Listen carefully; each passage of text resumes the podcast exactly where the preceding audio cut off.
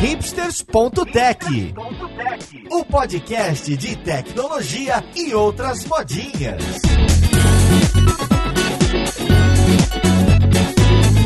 Olá, caríssimo ouvinte, seja muito bem-vindo a mais um episódio do seu podcast favorito. Meu nome é Paulo Silveira, esse aqui é o hipsters.tech e hoje a gente vai falar de domínios, a gente vai falar de ICANN e de como funciona a internet, basicamente. Então vamos lá, podcast, ver com quem que a gente vai conversar.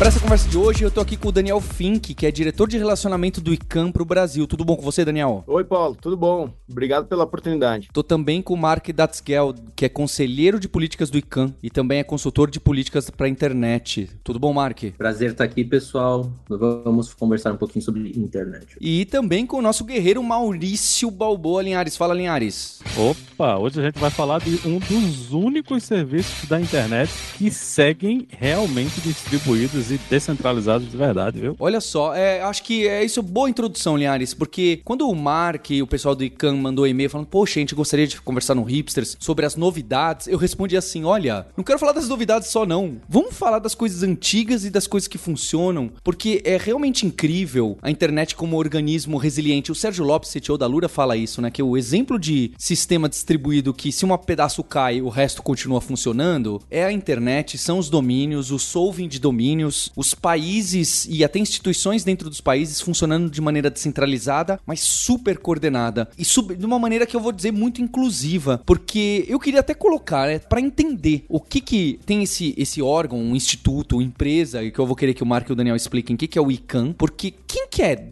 dono da internet quando eu digito alura.com.br hipsters.tech, quem é que fala, olha, eu sou o dono do tech, logo ele recebe uma requisição lá, é, que tem os domain name servers que espelham algumas coisas e perguntam, peraí, BR é ali no Brasil, é esse órgão que vai te responder qual que é o IP? Não, peraí, é com BR, é essa outra pessoa que diz, não, peraí, é a Lura com BR, quem é responsável e que parqueou o domínio, nem sei quais são os termos que hoje em dia a gente usa, esse subsistema é o NIC BR, é o registro registro BR e logo pronto, descobriu que é o site tal que de, e esse IP que deve responder que tá no cloud da Oracle, da Amazon, não sei dizer. Então esse caminho todo que a gente faz o tempo inteiro e a internet depende, não só a internet, a vida das pessoas depende disso. Como o Linhares já colocou aqui o elogio, parece que funciona muito bem. Então eu queria entender quem é o ICANN, como que isso nasce, vem, como que isso se organiza de tal forma que é bonito e descentralizado, diferente, acho que também tá um pouco na fala do Linhares, de que infelizmente hoje a gente tem redes sociais e grandes grupos que centralizaram completamente a informação, aqueles jardins murados, aqueles sistemas que só estão em um único lugar. Os mecanismos de domínio de internet que foram pensados, sei lá, eu, 50 anos atrás, 40 anos atrás, é, continuam funcionando de uma maneira realmente incrível aí, uma governança que parece interessante. Aposto que tem gente que tem críticas, não tenho dúvidas, mas é algo que, que eu, eu fico muito animado. E aí, quem que me conta um pouquinho do ICANN?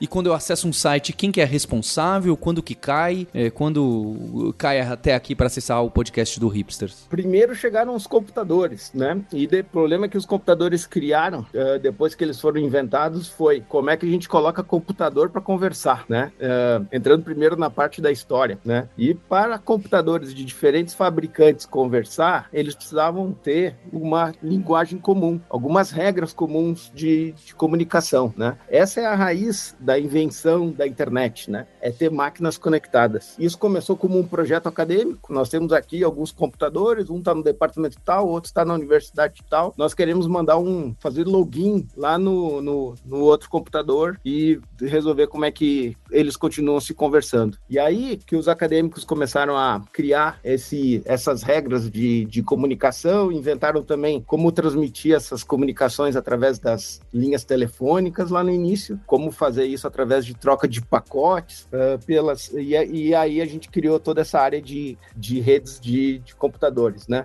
Internet vem do termo Internet Working, que é fazer as redes funcionarem. Dentro dessas regras de comunicação, as primeiras coisas que o, o pessoal desenvolveu, que é o início do sistema de nomes de domínio, são os identificadores. Né? Assim como em números, uh, números de telefone, a gente tem um número para cada telefone e a gente tem que lembrar desse número, né? Que é difícil, né? Os computadores também possuem números que identificam uns e outros e cada um possui o seu particular. Isso a gente chama de números IP. Todo mundo conhece, todo computador, telefone conectado na internet tem um número IP. Mas eles queriam algo mais. Eles queriam também que uma coisa que fosse mais fácil de lembrar do que um número super comprido, né? E aí que se criou, né, o conceito de nomes de domínio, né, nomes de sites. E aí se atribui para cada número complicado, difícil de lembrar, um nome que para nós humanos conseguimos uh, lembrar facilmente. www.google.com.br. Legal, isso eu lembro, né? O número IP 198.1 é difícil de lembrar. E aí a gente tem o conceito de sistema de nomes de domínio criado, que nada mais é do que um sistema que traduz para gente um nome em um número. Né? Os números são necessários para as máquinas se comunicar. O legal da internet é que esse padrão foi adotado, e tá aí talvez o grande milagre que a gente tem da expansão, da gente conseguir acessar um computador em qualquer parte do mundo. Isso só acontece porque todo mundo fala a mesma língua. Esse que é o milagre. A gente não precisa de permissão ou baixar um plugin ou uh, fazer login no sistema para acessar um site do Japão, por exemplo. Não, né? O padrão é o mesmo. Então esse é o milagre da coordenação humana que ocorreu para esse protocolo, essas regras serem adotadas. E para isso a gente tem diversas organizações que procuram manter essa característica que é tão importante para todos nós. E aí que entra as organizações, são muitas, como por exemplo o NIC.br, a ICANN, os outros responsáveis por nomes de domínio e os próprios administradores administradores de redes, que são vocês que estão escutando nós, né? Você que tem um, um nome de site, você é responsável por uma parte da internet, importante ser gerida e importante para o seu negócio. Eu complementaria, Daniel falou bem demais, complementaria com algumas curiosidades interessantes que os nomes de domínio começaram, na verdade, todo o sistema de nomes de domínio começou como um arquivo TXT. Então tinha um cientista, que era o John Postel, que ele basicamente foi se tornando administrador desse TXT. E ele fazia nada mais do que linkar os endereços IP com nomes mais fáceis de resolver. E é aí que surgiu DNS, né, que hoje resolve os nomes de domínio em grande parte da internet, surgiu dessa maneira extremamente informal, digamos assim. Para o escopo que a internet tinha na época, que era uma basicamente uma rede de pesquisadores acadêmicos, a maioria deles de alguma forma envolvido com o setor militar, era bem tranquilo você ter esse um ponto de contato aí administrando a rede. Só que a internet ela lentamente foi se tornando algo que tinha um potencial ali a mais do que ela foi envisionada, né? Ela foi pensada primeiro como algo para não duplicar pesquisa, algo para gerar maior comunicação entre, entre esses acadêmicos. Tinha um pessoal que pensava como um, uma questão anti-guerra, uma prevenção contra guerras, né? Caso é, tivesse um ataque nuclear, uma coisa assim, mas fundamentalmente era uma rede de acadêmicos. Então, quando começa a surgir um potencial comercial ali, o próprio governo dos Estados Unidos começa a olhar para essa rede e falar: ok, isso daqui está se tornando muito maior do que nós inicialmente imaginávamos. Passa a ter uma certa profissionalização do DNS. Você para de ter ali um ponto de contato único e, e o governo meio que passa isso para uma empresa que ainda está sobre os auspícios do governo estadunidense estadunidense. Então você tem ali uma administração privada já, mas em colaboração com o setor governamental, tinha o pessoal acadêmico ainda, começa a dar essa característica que tem até hoje na, na governança desses mecanismos, que é mais ou menos todo mundo participa. Né? É essa ideia que aqui em português a gente chama de multiparticipativo, ou lá fora chama de multi-stakeholder, que na verdade, se você vê quem delibera sobre DNS hoje em dia, é pessoas das mais diversas origens.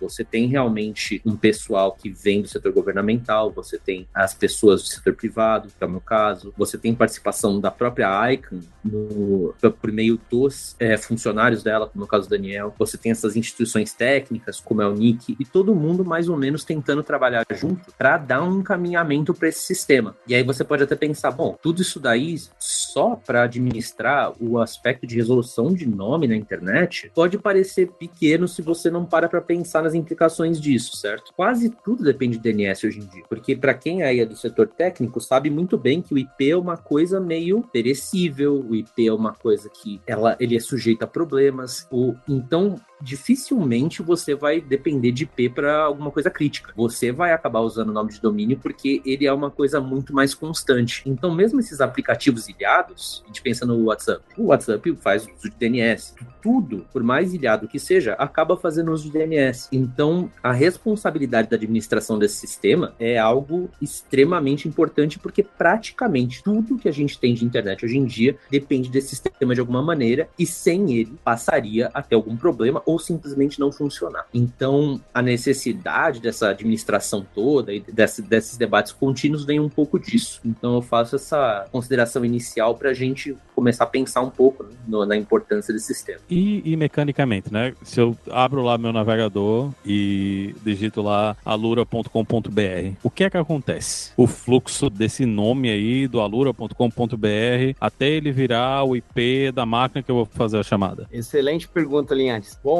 cada computador, para acessar o DNS, ele está programado a fazer três perguntas para o sistema de nome de domínio. A primeira pergunta vai para um servidor que a gente chama de servidor raiz, a segunda pergunta vai para o servidor que o servidor raiz indicou e a terceira pergunta vai ter a resposta do número IP que o teu computador precisa conectar para acessar o site que você quer, né? Então, por exemplo, você tem o nome alura.com.br. O teu computador vai perguntar para o servidor raiz: Olha, eu tenho aqui esse site para acessar, né? Qual é o IP dele? Aí o servidor raiz vai responder: Não sei, mas eu sei qual é o servidor do ponto .br. Vai lá e pergunta para esse segundo servidor. E aí ele acessa esse servidor e faz a mesma pergunta: Qual é o site do alura.com.br? Não sei, mas eu sei qual é o servidor do .com.br. Legal, vai lá e pergunta para ele, né? Terceiro servidor que possui a base base de dados dos nomes de terceiro nível do, do ponto .br, ponto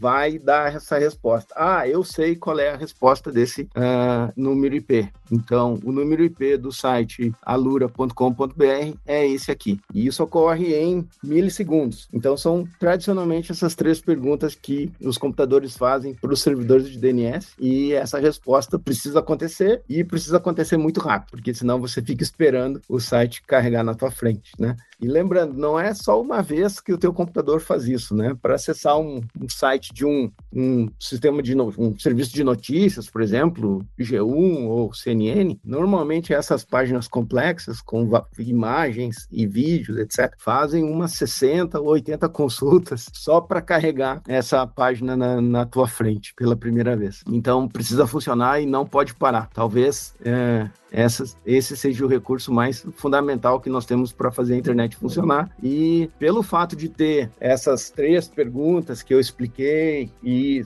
servidores em diferentes locais, ponto .br está no Brasil, para os outros lugares, ponto .ar está na Argentina, é isso que dá a resiliência do sistema. É um, uma população enorme de servidores fazendo isso o tempo todo para diferentes clientes, de forma que seja o mais robusto possível e que não tenha um único lugar centralizado que possa ter da, trazer alguma vulnerabilidade para a resolução como um todo. E aí que vem um pouco essa preocupação da comunidade global, que é, ok, isso não pode parar de funcionar nunca, né? Não, não existe um momento em que esse sistema pode falhar, porque se falhar, realmente você está prejudicando todas as pessoas que você possa imaginar, de todos os setores. Você está prejudicando desde uma pessoa que está procurando acesso à telesaúde, até uma empresa, está tentando fechar um negócio. Você, esse sistema literalmente ele não pode falhar. E coisas que não podem falhar, elas são muito complicadas, muito sensíveis e são coisas que têm que ser muito bem pensadas. Então, a necessidade de você fazer essa governança, de você ir atrás de tudo isso, vem do fato de que poucos sistemas sistemas têm essa situação, né? Você não tem opção de falhar nunca, 0% das vezes. Então, como se organiza isso? Essa é a grande questão. No passado, a gente teve. Isso faz muitos anos, né? Tô até contando a minha idade aí, comentando desse negócio. Eu lembro que a gente teve um problema que a gente ficou sem resolver DNS. Não lembro se foi no Brasil ou se foi uma operadora de internet específica no Brasil, mas a gente ficou sem resolver DNS de serviços fora do Brasil, né? E eu lembro que o pessoal falou que isso aconteceu na época porque a gente não tinha espelhado o banco de dados mundial né, no, no Brasil nessa época. Hoje a gente uma cópia desse banco mundial mais perto aqui da gente, ou a gente ainda precisa ir para fora do Brasil para resolver esses nomes que são externos, né? O nome dos Estados Unidos, nome na Europa, nome na África. Como é que acontece isso hoje? Uhum. É, brilhante pergunta, Linhares. Sim, essa questão de resolver nomes de outros países, de outras partes, é o que eu comentei a respeito da importância do servidor raiz, que é a primeira referência dos nossos computadores para o sistema de nome de domínio. E sim, ele evoluiu, levou um tempo. Primeiro ele era instalado só em alguns países, mas levou um tempo para ele ser distribuído. Mas hoje no Brasil nós temos pelo menos 15 cópias de servidores raiz né, funcionando dentro de provedores, funcionando dentro do NIC-BR, funcionando nos pontos de troca de tráfego do, do NIC-BR, super próximos da, dos usuários. Essa é a ideia. Então, possivelmente hoje, para fazer uma resolução completa de nomes de domínio, ah, a gente não precisa acessar redes externas para resolver o nome. Claro que o vídeo ou o conteúdo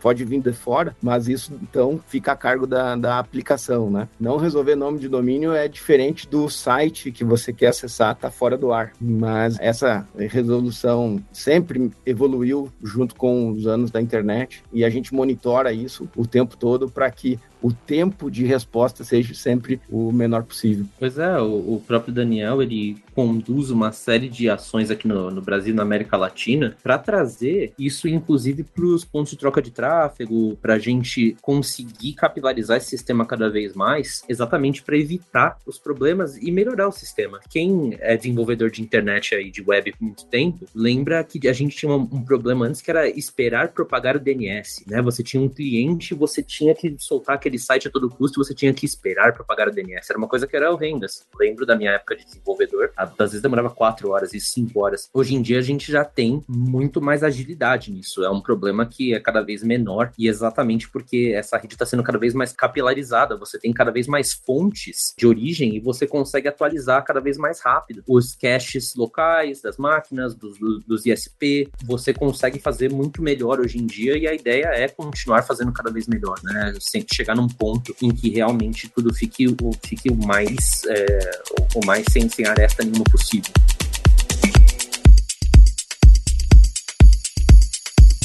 Queria entender o estado atual, porque é, o ICANN, então, é, nasce há bastante tempo. E quando começam, então, a ter esses outros players, porque aqui no Brasil você só comprava domínio da FAPESP, né? Depois, eu acho que mudou para registro FAPESP, depois mudou para NIC-BR. Os nomes e talvez instituições novas tenham sido criadas ou, ou separadas. Não sei muito bem o histórico é, exato desses nascimentos. E aí hoje eu poderia ser um seller de domínios, não é para tentar criar mais competição, baixar o preço e quem sabe eu criar um mecanismo mais fácil de pessoas comprarem domínio, então .com.br ou, ou até os outros que apareceram. Quando que acontece essa explosão e como que funciona? Eu posso falar, eu Paulo quero abrir uma empresa para revender, revender ou talvez vender novos domínios, ser um registrar, não sei qual é o nome disso, né?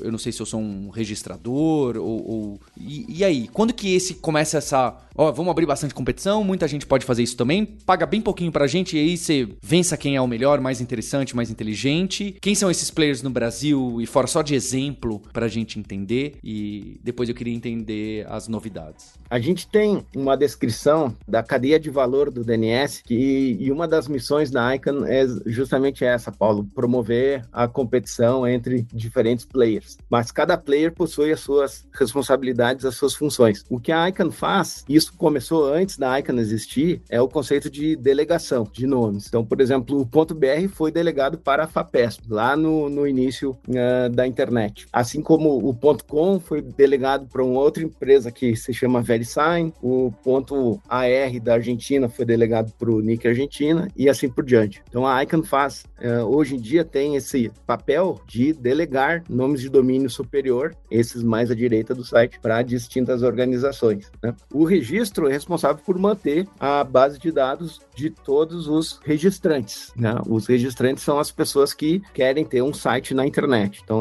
os registrantes são os clientes. Né? Em alguns casos, como por exemplo no caso do existe também a figura do registrador, né? ou em inglês registrar, né? que faz essa venda do varejo, faz atende as pessoas que querem registrar os seus nomes de empresas e fazem esses registradores fazem acordos com os registros para realizar as compras no atacado, se você quiser dizer assim, para depois distribuir para o varejo. Né? Um exemplo de registrador muito famoso que nós temos por aí é o GoDaddy, por exemplo. A Local Web também registra nomes para as pessoas aqui no Brasil. No caso do .br, isso pode ser, eles integram tanto a função de registro quanto de registrador e fazem a venda direta para as pessoas, né? Mas ao redor do mundo nós temos mais de 2.500 vendedores, lojas que atendem as, as pessoas uh, no mundo inteiro e nós temos aproximadamente 1.500 registros que são esses atacadistas, né, que são os responsáveis pelos nomes de domínio uh, superior, né, como .br, como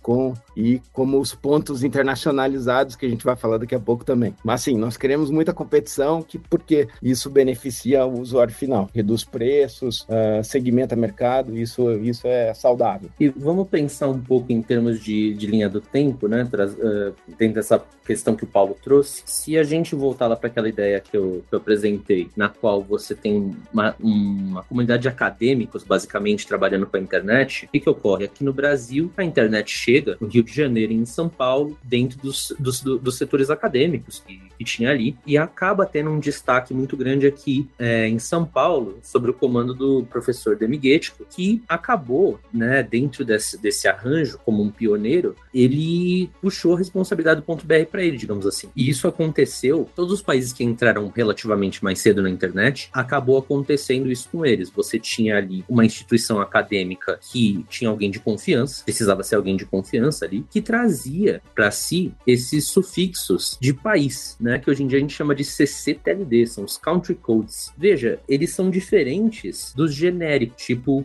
.NET. Todo o modelo de governança em volta deles e a lógica em volta deles é totalmente diferente, porque pensa por um lado, foi uma série de domínios que foi delegado inicialmente para comunidades acadêmicas e que depois fizeram cada um seu arranjo com seus governos locais sobre como gerir aquilo, né? Aqui a gente tem o NICBR, um modelo um pouco mais livre, o NIC tem um pouco mais de, autono de autonomia do que muitos outros, alguns outros são coordenados pelo próprio governo, e tem ainda terceiros que o governo faz um, um outsourcing para que uma empresa coordene a, a, esse domínio de país, que às vezes não, não é nenhuma empresa do próprio país, geralmente em, em países menores. Já quando a gente está tratando dos domínios genéricos, esses são domínios que realmente eles têm um proprietário, que geralmente vai ser uma empresa, uma ONG, umas poucas vezes um indivíduo, e esses domínios genéricos, eles já têm uma gestão muito mais próxima do ICANN. Geralmente, quando a gente está tratando dessa gestão de domínios, a gente está tratando desses genéricos. Os de países, eles estão lá, ele, ele, eles estão integrados com, conosco de uma certa forma, mas eles são basicamente recursos governamentais de uma certa maneira. Então, é, a gente não tem a mesma quantidade de gerência sobre eles. E por isso que às vezes você vê na internet certos, certas disputas em volta disso, né? Um, um site ele migra de, um, de um, uma extensão de domínio para outra, por quê? Porque às vezes não está alinhado com a política de um, mas está alinhado com a política de outro. Então você de repente não está conseguindo aquilo que você quer dentro de um domínio genérico lá do, do ponto .com, digamos assim. De repente, no ponto .br, você vai ter é, políticas que são mais favoráveis ao que você quer fazer, entende? Então, tem uma dimensão política por trás dos domínios na qual a gente não pensa. A gente, quem não está envolvido nesse meio, não costuma pensar nisso ou pensa muito pouco a respeito. Mas tem uma conexão muito forte entre política, jurisdição e todas essas coisas que a gente pensa de mundo real, entre aspas, que acabam sendo refletidas na internet, dentro desse contexto de domínios. Então, né, o que, que eu espero que a gente esteja conseguindo passar aqui. É um mundo bastante vasto e que tem uma certa complexidade. Então, quando você tenta tratar disso, quando você tenta implementar uma regra nova, ou você tenta gerar alguma mudança que seja expressiva, você acaba tendo que ter um consenso meio global e para para pensar o quanto é difícil fazer um consenso global em qualquer coisa, né? Ou, ou pelo menos todas as partes que estejam ali se manifestando, geralmente são várias. Então, o DNS ele tem muitas forças e tem algumas fraquezas evidentes, tá? Que quem mexe com o sistema Icon sabe que tem fraquezas, mas a ideia é que a gente está sempre tentando encaminhar o melhor possível para que essas mudanças aconteçam. Às vezes é muito difícil fazer elas acontecerem, mas a gente está sempre tentando e fortalecer o DNS, principalmente hoje em dia que a gente começa a ver outros mecanismos de resolução de nome, né? Principalmente do pessoal do, da área de cripto, mas que também tem seus grandes defeitos e é mais difícil de ver eles porque eles não são um sistema global que tem obrigação de funcionar sem falha para tudo, né? Então são tempos interessantes, são tempos interessantes para entender DNS, estudar DNS e talvez até começar a acompanhar mais quem ainda não acompanha. Eu acho que o Mark trouxe bem esses, esse âmbito da, da e a importância da, da governança da internet e a, só que além de problemas que, que a gente procura resolver o tempo todo, né? A governança também traz muita inovação, muitos muitos benefícios. Por exemplo, a segurança de DNS é um tema importante e novos protocolos foram desenvolvidos e são desenvolvidos que as pessoas não sejam enganadas quando forem acessar um site, né? Por exemplo, você pode ter um intermediário, um hacker no meio da tua conexão e ao invés de você entrar no site do banco, você vai cair num site muito parecido, que é o, o site do atacante, vai querer a tua senha, né? Existe já um mecanismo de segurança do DNS que autentica a conexão do site para o site correto. A gente chama isso de DNSSEC. Muito importante implementar uh, no provedor de internet e para quem administra também servidores de nomes autoritativos. Além disso, na parte de inovação, né, nós tivemos, nós temos também expansão do DNS, né? Novos nomes sendo criados, né? Muita par, muitas par, muitos nomes novos que já estão criados, já estão em funcionamento, não são escritos em caracteres latinos, não são escritos nos caracteres que nós estamos acostumados a ler, mas sim em chinês, japonês, coreano, cirílico e assim por diante. E essa é uma inovação enorme que nós temos já disponível no DNS e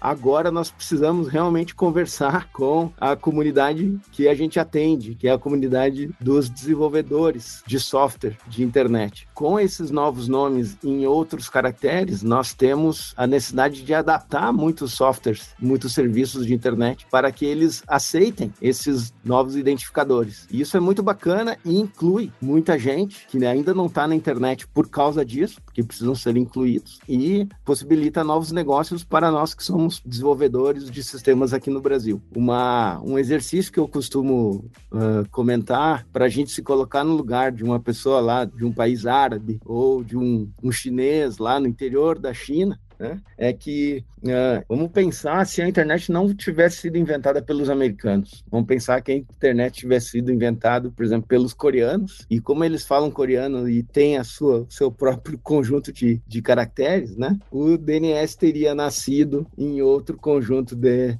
letras. Como é que a gente se sentiria? Então, para acessar o Google, eu vou precisar digitar em coreano no meu teclado, e aí sim eu vou poder ver a informação do meu buscador, né? Então, esse é um exercício interessante porque nós somos de certa forma, privilegiados por adotarmos o mesmo sistema de escrita do mundo ocidental, né? Mas o pessoal do, principalmente dos países orientais, né, não possuem esse esse privilégio que nós temos, né? E é assim que eles se sentem, né? As pessoas para navegar na internet, muitas delas precisam digitar o nome de um site que não é o seu sistema de escrita natural, fazer a conexão e ler o conteúdo do seu jornal diário no seu próprio idioma. Com a inclusão desses novos nomes nos caracteres internacionais, nós queremos tirar essa limitação e fazer com que as pessoas de qualquer parte tenham uma experiência mais natural possível de navegação na internet. E esse é o tema de aceitação universal que o, que o Mark pode falar muito bem os detalhes técnicos disso. Vou dar um respiro aqui para o Paulo e o Maurício manifestarem se eles quiserem, mas aí a gente pode prosseguir como vocês acharem melhor. Não, segue, segue aí. Inclusive, eu acho interessante porque esse é um, um vetor de ataque bem comum, né? Você 性 usar esses caracteres especiais para parecer que você está acessando um site, porque o caractere é parecido com o caractere latino que a gente está acostumado, né? Mas não é exatamente aquele caractere. Né? Eu já vi, já vi isso acontecer muito, que você acha que está acessando um site, mas não está acessando o site que você acha que está acessando, né? É, o Alura, o L, em vez de ser um L, é um tipo um pipe que é um caractere em sânscrito da época em medieval B3, sabe assim? E aí a pessoa registra daquele. É óbvio, eu sei que hoje os, os providers, os registrars, têm métodos e mecanismos para ele já ver, opa, isso aqui é parecido demais, não pode. Né? Especialmente quando é banco e tal, tem inclusive outras regras internas em cada um desses, né, dos globais. Eu sei que tem um pouco disso, mas realmente é... teve um momento, inclusive, que teve um pico disso, né, Linhares? Teve muitos acontecendo, acho que hoje já diminuiu. É exato, esses são o ataque de homoglifo. Homográfico, né? É, homográficos. homográficos. Nós temos, é, claro. é, quando a gente tem caracteres em ASCII misturados com caracteres internacionalizados. Muitos deles são, são iguais. Uma das novas regras contratuais que nós temos na ICANN é pedir, obrigar os registradores a não permitir esse tipo de registro na internet, né? no, no sistema de nomes de domínio. Claro que outros registros que não querem seguir essas regras podem oferecer esse tipo de uh, viabilizar esse tipo de ataque, né? E isso é uma coisa que a gente procura combater o tempo inteiro. É possível. Então, uma regra não muda, né? Tenham sempre muito cuidado quando clicar em um nome de site, um nome de domínio, em algum e-mail que você não conhece. Uh, quem mandou para você, né? Ou que você recebeu de alguma mensagem anônima, né? Tomar muito cuidado com esse tipo de uh, informação que chega no, nas nossas caixas de mensagem o tempo todo e, e a gente uh, às vezes é atraído a, a, clicar. A gente ainda precisa de conscientização do usuário para prevenir esse tipo de ataque também. Vamos lá, que eu tenho um caso de estudo aqui que que é meu, que eu, que eu adoro, que é a letra latina H maiúsculo, né? A gente tem o nosso H maiúsculo aqui, que são, se você pensar, são dois pauzinhos verticais conectados por um horizontal no meio, mas acontece que na língua grega existe também esse mesmo sinal, e no cirílico tem também esse mesmo sinal. E se a gente pensar em termos de Unicode, para quem não tá lembrando aí, Unicode é aquela tabelaça que tem todos os, os alfabetos do mundo para você poder referenciar eles dinamicamente do seu, do seu software, né? Cada um vai estar tá em uma tabela tabela diferente, porque eles são sinais diferentes, eles são caracteres diferentes. Então lá no Unicode você vai ter o latino dentro de uma tabela, você vai ter o grego em outra e o cirílico em outra. O que, que acontece? Quando você não tem regras bem definidas dentro de um sistema para não permitir é, o que a gente chama de script mixing, ou aí mistura de, de, de alfabetos, né? Você acaba criando uma oportunidade gigantesca para esse tipo de problema. E isso foi um problema bem sério, na verdade, né? Vamos começar, antes da gente falar das vantagens, vamos, vamos pensar nas desvantagens. Lá para 2017, 2000, entre 2017, 2018, 2019, até o fim de 2019, é, a gente estava vendo muito problema com isso, porque o pessoal dos, dos atacantes maliciosos descobriu esse, esse filão aí, começou a explorar com uma intensidade muito grande. E o que, que aconteceu? A gente precisou de uma ação multissetorial. A gente precisou que vários atores diferentes parassem para olhar para isso. Então, o primeiro vetor ali que teve que começar a olhar para isso foi os browsers. Os browsers tiveram que começar a se adaptar a essa realidade e tentar fazer, começar a trabalhar como mostrar isso para o usuário. Na sequência, teve aí, como vocês mencionaram, a questão dos próprios registradores que tiveram que começar a prestar mais atenção. Não somente você vai lá e vende domínio, né? Só que isso, por um lado, sim, é uma coisa que afeta a boa performance de, de você poder usar todos os alfabetos, mas ao mesmo tempo é uma coisa que a gente, felizmente, a gente foi atrás. A ICANN tem um setor que é de voluntários que é dedicado basicamente só a isso. É um pessoal que até não conversa tanto com a gente assim, eles ficam lá no mundinho de línguas deles e eles geram exatamente essas tabelas que são a referência máxima de o que, que você pode usar, o que, que você não pode usar, o que, que é um caractere, o que, que não é. E hoje em dia tá muito maduro isso. Não era o caso em 2017 e a gente viu várias provas de, de conceito, é, teve vários, vários POCs ali que realmente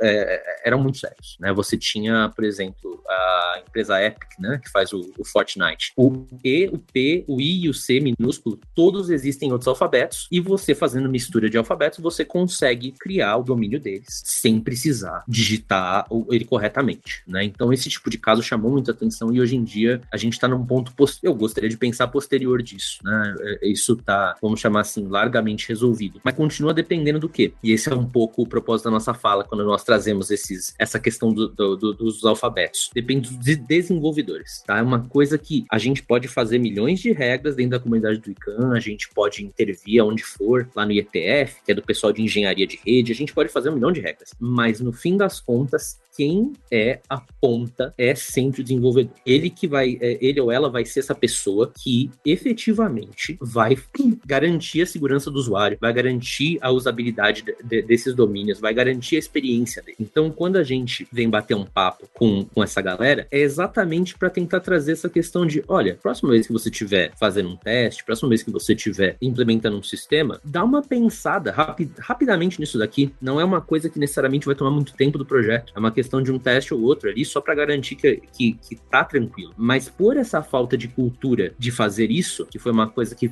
ficou-se muito silencioso por muito tempo, infelizmente, né? As grandes ações em torno disso, elas datam 2016. É uma coisa relativamente recente em termos de, de software. Você acaba não tendo essa conscientização. Então é, é um pouco do, do que a gente está tentando trazer aqui, né? O, o DNS funciona, ele, ele funciona bem, mas tem algumas questões que a gente quer evoluir dele que sem a parceria do pessoal da ponta simplesmente não dá. A gente não tem como. Então acho que é, isso introduz um pouco o tema que a gente chama de aceitação universal, que é essa questão de você aceitar todos os nomes de domínios e e-mails. Então, essa seria a introdução de, desse tema aí. Vocês falaram aí rapidinho ali do, da parte de, de segurança, né? O, o DNSSEC. E isso eu vejo o pessoal reclamando muito que a adoção é muito lenta, né? E hoje a gente ainda tem muito problema, né? Com o pessoal fazendo, fazendo hijack de servidor de DNS, né? Teve uma, uma grande operadora no, de internet no Brasil no passado que teve um problema grave com isso aí. Eu era cliente, tive que. Eu, eu como eu entendia como a coisa funcionava, eu pude ir lá no meu roteador e trocar os endereços, né? Então eu continuei conectado, mas o pessoal que não tem costume de fazer isso não entende como essas coisas funcionam. Passou muito tempo sem internet ou acessando sites que eles não deveriam estar acessando, né? Porque teve o, o que a gente chama de envenenamento, né, do, do servidor. Ele estava trazendo endereços que não eram os endereços corretos. Mas como é que tá essa adoção DNSSEC hoje, né? E como é que funciona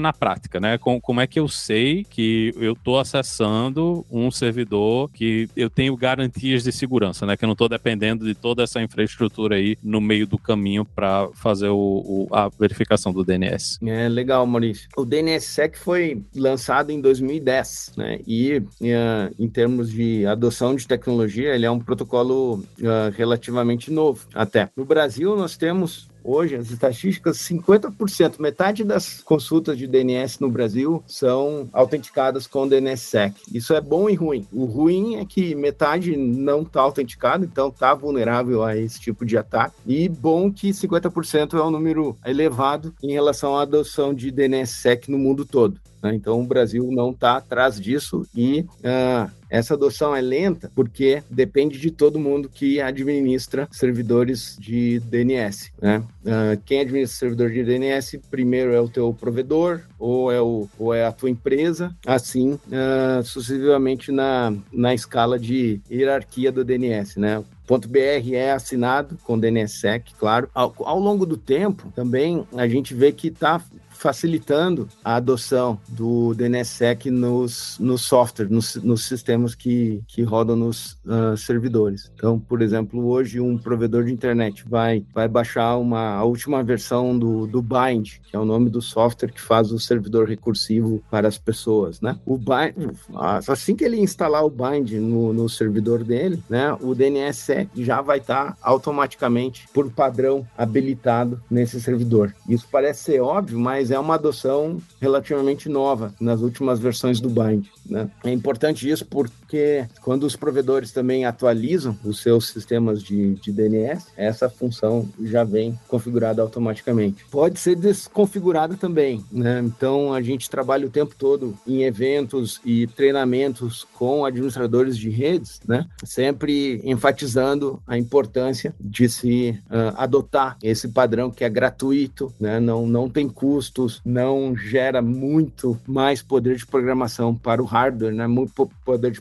processamento, perdão, para o hardware. A gente está vendo a adoção do DNSSEC crescendo cada vez mais, né? mas não é tão lenta, tão rápida quanto nós gostaríamos. É, em cima disso que o Daniel estava comentando, eu diria assim, o DNS ele tem muitas, muito potencial para gerar soluções excelentes que não são utilizadas, é, às vezes, por uma série de questões que não são tão, assim, na minha opinião, não são tão significativas. De repente, para a pessoa é, mas para mim não é tanto. O DNSSEC foi um protocolo que ele entrou um pouco controverso, ele é resultado de muita negociação. Né? O problema de você, nego você negociar muito alguma coisa é que às vezes ela não fica exatamente do jeito que você gostaria. Mas, assim, a, os benefícios dele são muito grandes em relação ao custo. O custo pelo protocolo é zero, a, o custo de implementação não é tão extenso hoje em dia, né? A implementação ela é relativamente fácil, como o Daniel estava explicando, e realmente a vantagem que ele traz é muito grande. É, você consegue é, evitar muito a questão do, do hijacking de DNS, né? É, de uma maneira relativamente eficiente, não, sem precisar de muita intervenção do administrador do sistema. E eu, eu vou até mais longe. Hoje em dia a gente tem tecnologias que usam o DNS de uma maneira ainda mais sofisticada que a gente não está usando muitas vezes por uma questão de ou desconhecimento, ou uma questão técnica mais específica, mas por exemplo, o DMARC, né? DMARC, ele é um protocolo que combina ali o SPF e o DKIM para que os seus e-mails sejam autenticados direto usando o DNS. Então você tem ali, você passa a ter um e-mail que realmente é meio que assinado de verdade. Você elimina muito do problema, porque sempre que aquele endereço está sendo carregado, ele faz uma checagem no DNS e ele efetivamente autentica o seu e-mail. Estou tentando simplificar bastante aí, pessoal mais técnico não, não me crucifique, mas tentando simplificar bastante. Mas, moral da história, a gente poderia estar trabalhando com e-mails autenticados de uma, uma tecnologia extremamente eficiente e não estamos. Nós poderíamos estar usando também o DNSSEC de uma maneira mais ampla. Ele tem alguns problemas, mas as soluções são bem melhores e a gente não está usando. Então, por quê? Né? É, na minha opinião pessoal, e aí eu, eu busco ser um pouco essa ponte é, com o pessoal, já fui desenvolvedor, hoje em dia eu estou mais na parte de, de, políticas internacionais, mas eu acho que é um pouco de falta de comunicação, é um pouco de falta de conseguir sentar com o pessoal e realmente explicar, né? E o Daniel tem feito isso de um jeito excelente por, por vários anos já, ele é nosso ponta de lança aqui, mas a gente precisa de mais pessoas, né? A gente precisa que mais pessoas entendam que a internet está num ponto meio de um ponto meio crítico, né? A internet funcionou muito legal no, nos últimos nos últimos tempos, mas assim, realmente a gente está chegando num ponto complicado da internet no qual soluções inovadoras são necessárias. A internet está crescendo muito e a gente precisa começar a salvaguardar mais os usuários mais os nossos clientes. A gente precisa realmente começar a investir mais nisso, porque está ficando um pouco, um pouco perigoso demais. Né? Então, algumas considerações. Mark Daniel, vou deixar aqui link nesse episódio para as novidades que vocês trouxeram. E eu queria falar que eu fico muito contente com esse episódio. Primeiro que é um episódio que mistura técnico, político, governança, história. Acho que o Linhares também, quando percebeu, a, a Roberta não pôde vir a estar tá cuidando do Mariano hoje. E é, é, um tema muito interessante pra gente. E eu fico muito honrado, espero que o Linhares, o Mário, a Roberta e todo mundo do Hipster também fique, que é o ICANN veio procurar o Hipsters para falar, poxa, podemos falar? Então, é uma instituição grande e importante assim, vai falar, poxa, será que o Hipsters pode ajudar a gente para falar um pouco como a gente funciona e o que, que a gente faz? É muito legal a gente ver também o nosso trabalho uh, sendo reconhecido. Eu, eu, fiquei muito contente quando vocês escreveram. Fica aqui o convite para os seus colegas brasileiros. Bem, vocês são brasileiros, mas os colegas do Nick BR, do Registro, da FAPESP, para falar como que funciona isso. Fala também um pouco da história, porque eu lembro quando eu registrei meu primeiro domínio. Quem não se lembra, não é? É realmente algo muito interessante você ter um domínio e aí você tinha um IP dinâmico que você configurava e respondia na sua própria máquina de casa, que você tinha a DSL de 256 KB no, no Speed, no, no projeto piloto que a Vivo teve ali no, na Vila Clementino, ali no, na Saúde. Então é, é muito legal ter esse trabalho aqui. E eu queria agradecer especialmente a você, ouvinte, pela audiência, pelo download, por acessar o domínio aí hipsters.tech e descobrir em qual name server que isso bate, para onde vai, qual a pirueta que ele dá. E a gente tem um compromisso na próxima terça-feira. Hipsters, abraços. Tchau. Olha, você que gosta de um podcast, fala, poxa, ouvi o Hipsters essa semana, queria outro. A gente tem o podcast Deve Sem Fronteiras, não é? É aquele podcast que a gente entrevista as pessoas que são programadoras em diversos lugares do mundo. E elas conversam com a gente de muitos assuntos. E a gente também fala, né, sobre como quer viver nesses outros lugares, custo de vida, ambiente de trabalho, cultura, tecnologias mais usadas em cada canto do mundo. É bastante inspirador, independente para quem quer ou não trabalhar fora. É interessante para a gente ter essa visão mais global do mercado e a gente também se tornar profissionais melhores. Então procura aí no seu ouvidor de podcast preferido o Dev Sem Fronteiras. Este podcast foi produzido pela Alura, Mergulhe em Tecnologia, e Faculdade FIAP, Let's Rock the Future. Edição e sonorização, Radiofobia Podcast e Multimídia.